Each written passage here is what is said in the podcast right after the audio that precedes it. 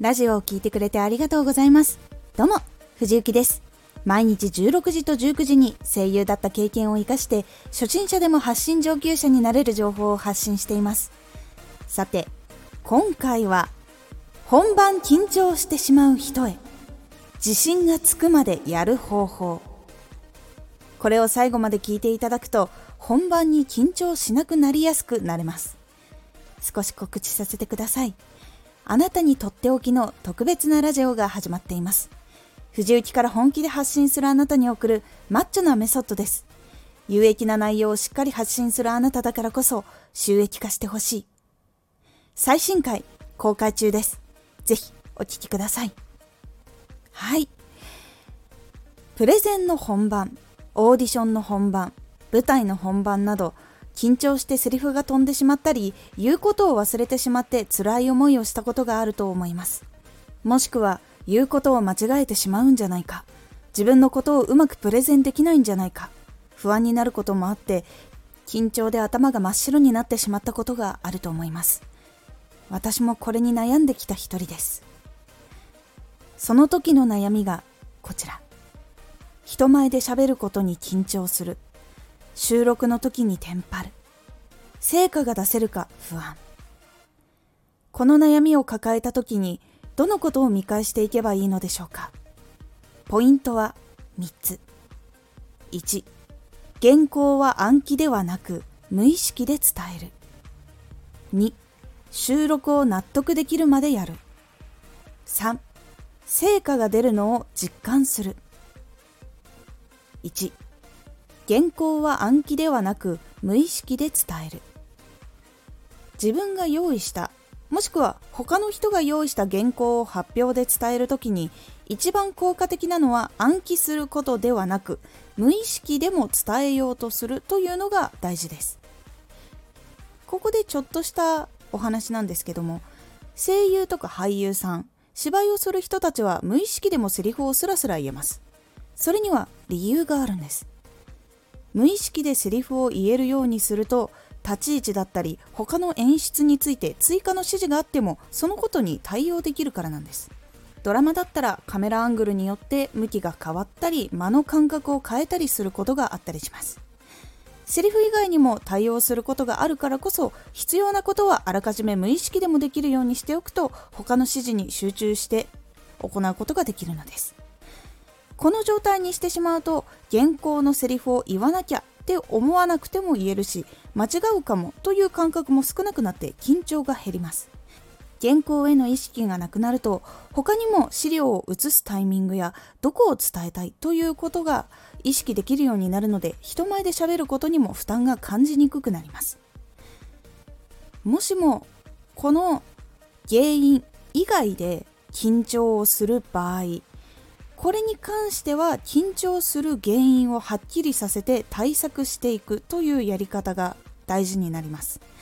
緊張の原因をはっきりさせるとその原因をなくすために行動することができるので軽減されます。でもわからない状態だと対応のしようもないので自分が不安が増すばかりです。なので緊張をさらに煽ることになるのでこれは何で自分が緊張をしているのかっていう原因を書き出してはっきりするようにしましょう。そして原稿を丸暗記から無意識にする方法なんですが最初は単純に丸暗記をします。でもその後にこれはこう伝えたいこれはこう伝えたいっていう意思を乗っけたりしていくことによってその意思と喋ることを合体させて例えばですがランニング中とかにいろんな、ね、視点とかも変わったりとか原稿を読むっていうこと以外にも体を動かすっていうことをしていたりするので他のことをしていても無意識で自分が読もうと思っていた原稿が暗記で言えるっていう状態にすると無意識で言えるようになるので別のことをしながらそれを言えるくらいにするっていうことをすることで原稿を無意識で言うことができるようになるのでこれをやることで暗記じゃなくなるので比較的緊張する度合いは下がっていきます。2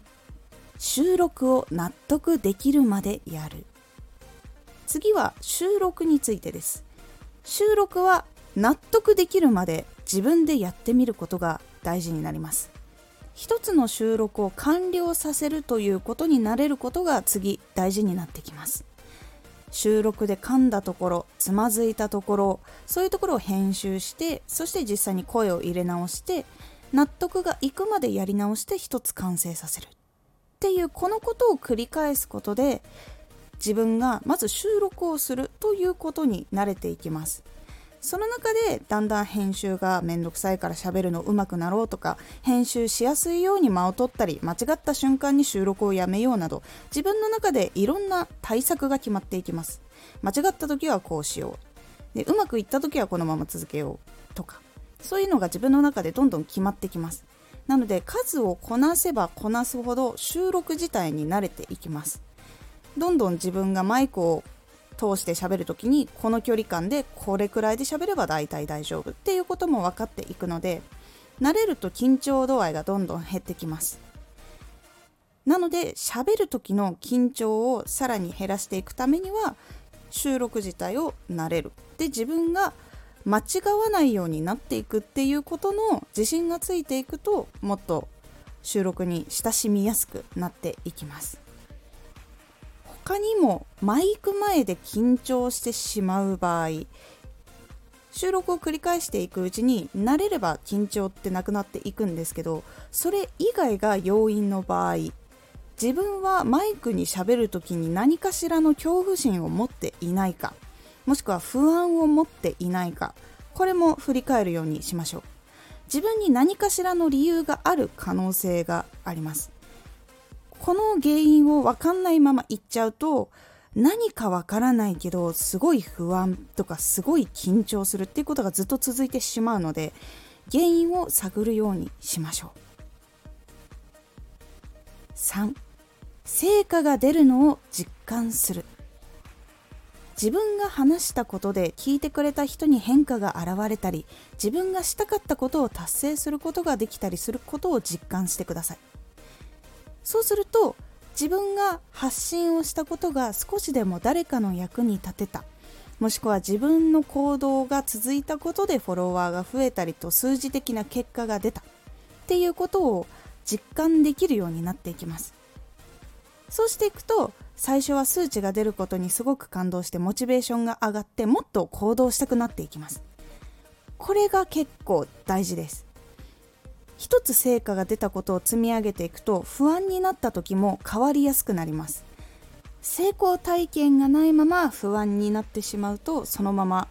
暗いことを考えたりまた失敗してしまうんじゃないかって思うんですが一度でも成功体験があるとあの時成功できたからもう一回頑張ってみよう。できると思う。できるかもしれない。から始まってそれができたってなると自信につながっていくのでここからまた少しずつ変わっていきます。もし失敗をしても最初は落ち込むことはあると思います。ですが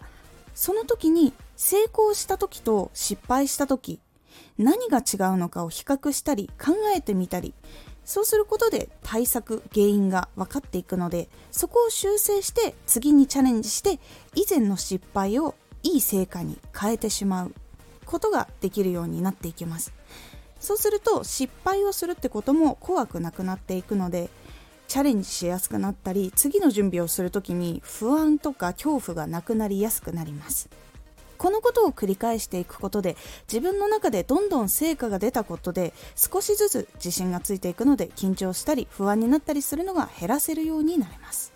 いかがだったでしょうか？緊張を減らすためには緊張の原因を減らしたり達成したりすることで少しずつ緊張や不安が未知数だったのがどんどん小さくなっていって新しいことにどんどん気を向けられるようになっていきます。そうすると話すことだけに緊張していたことが他の人の様子を確認できるようになったり周りの環境を気を使えるようになっていったりしていきます。今回のおすすめラジオ。自分の声は好きですか？収録するときに自分の声にどんな感情を持っているのかが大事という雑談会です。このラジオでは毎日16時と19時に声優だった経験を生かして初心者でも発信上級者になれる情報を発信していますのでフォローしてお待ちください。次回のラジオはインスピレーションや成長のきっかけは大事です。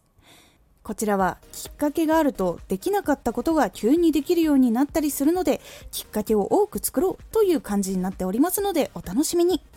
Twitter もやってます Twitter では活動している中で気がついたことや役に立ったことをお伝えしています。ぜひこちらもチェックしてみてね。